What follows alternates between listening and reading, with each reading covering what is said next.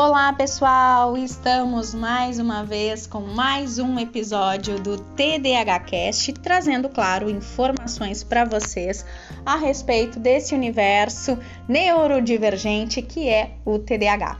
Pessoal, hoje quero trazer um assunto muito importante que, de certa forma, é falado, mas não especificamente para o TDAH, que é a estimulação cognitiva. Para que, que ela serve? O que, que é? do que, que ela se alimenta, enfim, trazendo para vocês a respeito sobre a estimulação cognitiva. Que na verdade, muitas das vezes, quando se fala em estimulação, a gente pensa em relação às questões com os idosos, mais especificamente com uh, alguma criança, ou em algum estado ou situação que necessita de algum estímulo. Perfeito, ok, até aí concordo. Mas pensar que a estimulação cognitiva ela pode acontecer em qualquer situação, em qualquer espaço, em qualquer momento e em qualquer tempo. Já parou para pensar? Tá, Daiane, mas como assim? Bom, gente, todos nós já sabemos que o nosso cérebro, ele gosta do que ele gosta de um conforto, não é verdade? Óbvio que ele gosta de aprender, mas chega um determinado período que nós estagnamos no nosso processo de aprendizagem. E aí o que nós precisamos? Aprender coisas novas. E é aí que a estimulação cognitiva ela entra. Por quê? Porque a estimulação ela tem formas diferentes de aprender o que já nós aprendemos seja através de raciocínio lógico, fonodiológico, auditivo, perceptual, sensorial, enfim, existe uma infinidade. Mas aí você me pergunta, tá, Daiane, mas o que isso tem a ver com TDAH?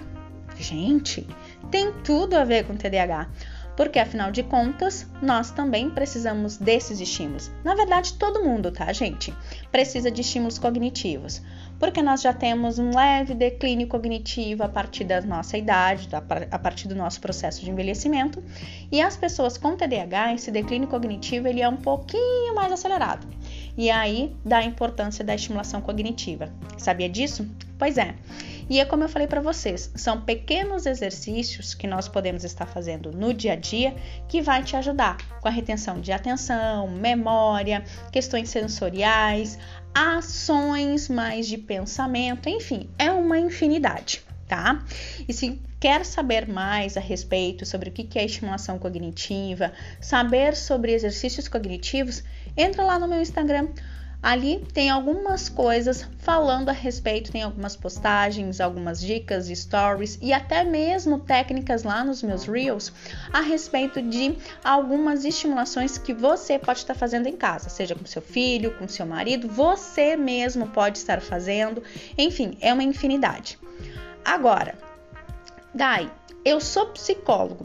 Posso fazer estimulação cognitiva com meu paciente? Pode e deve, desde que você tenha já uma habilitação, já tenha um curso específico com estimulação cognitiva, tá, gente? Isso é importante por quê?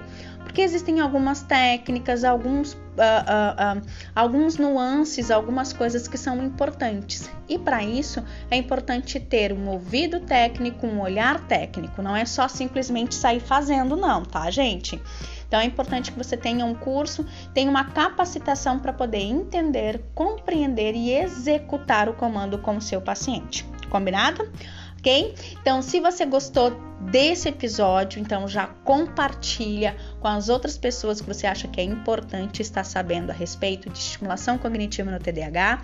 E se você já ouviu os outros episódios também aqui do TDAH Cast, é claro, tem que compartilhar também, tá bom? Um grande beijo e até o nosso próximo encontro. Tchau, tchau!